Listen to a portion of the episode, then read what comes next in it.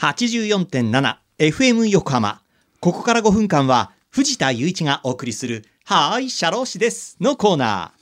神奈川県社会保険労務士会から社労士さんをお迎えして様々な労務にまつわることや相談に楽しくわかりやすく解説していただきます。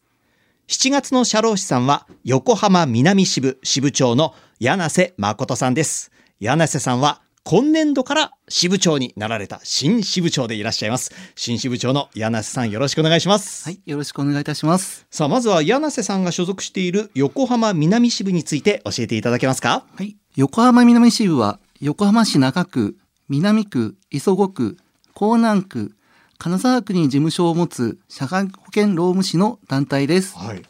この区域の特徴から飲食店、事務系の事業所、建設業や港関係、工場など近隣の市区町村も含めありとあらゆる業種の事業所の対応をしております。横浜南支部会員はほぼ毎月支部会と研修会を実施し自己成長に励んでいます。当支部ホームページに会員名簿を載せていますのでぜひともご活用いただければ幸いです。金沢区があるから工業団地なんかもありますし中区の山下公園とかあの辺りの、ね、ベイエリア観光地なんかもね抑えているということですね。はい、えー横浜南支部の活動についてはさらにね詳しく知りたい方は横浜南支部のホームページをぜひチェックしてみてください。さてでは今月はどんなテーマのお話になりますか新支部長。えー先月のテーマでありました社会保険の算定基礎届や保険料の話を受けまして、はい。保険料が変更になる免除になるケースをお話しします、はい。まずは被保険者の方の保険料がどのようにして決定されるかと言いますと支払われる報酬月額に都道府県ごとで適用されている保険料率をかけて算出されます。はい。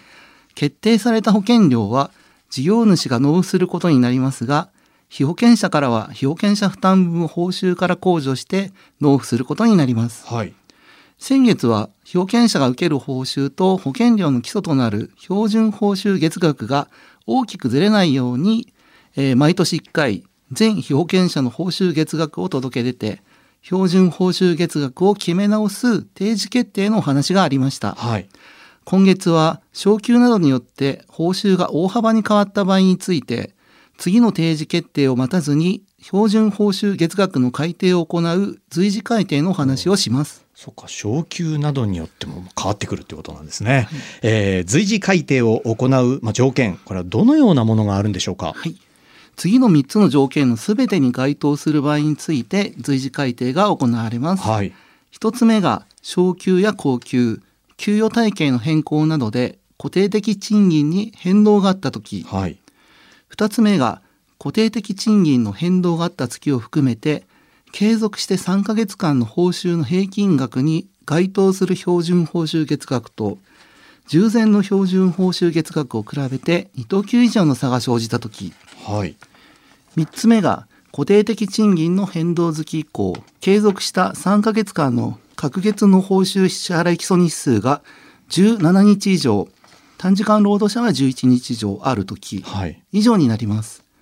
このことから、例えば昇給したからといって、すぐにその月の控除される保険料が上がるわけではないのでご注意ください。ああ、なるほど。はい。ということで、リスナーの皆さん、いかがだったでしょうか？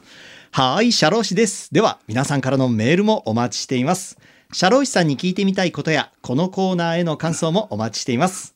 メッセージをご紹介した方には、はい、社労士です。オリジナルステッカーとオリジナルエコバッグをセットにしてプレゼントいたします。メールアドレスは、sharoshi シャローシアットマーク fm 横浜 .jp シャローシアットマーク fm 横浜 .jp まで。また、この番組のポッドキャストもアップされています。FM 横浜のポッドキャストのページや、神奈川県社会保険労務士会のホームページからも飛べますので、ぜひ聞いてみてください。さて、そろそろお別れの時間です。ここまでのお相手は、私、藤田雄一と、柳瀬誠でした。この後は再び、浅見ルナさんのサンデーグッドバイブスでお楽しみください。それでは、はーい、シャロー氏です。また来週の日曜日午後2時30分にお会いしましょう。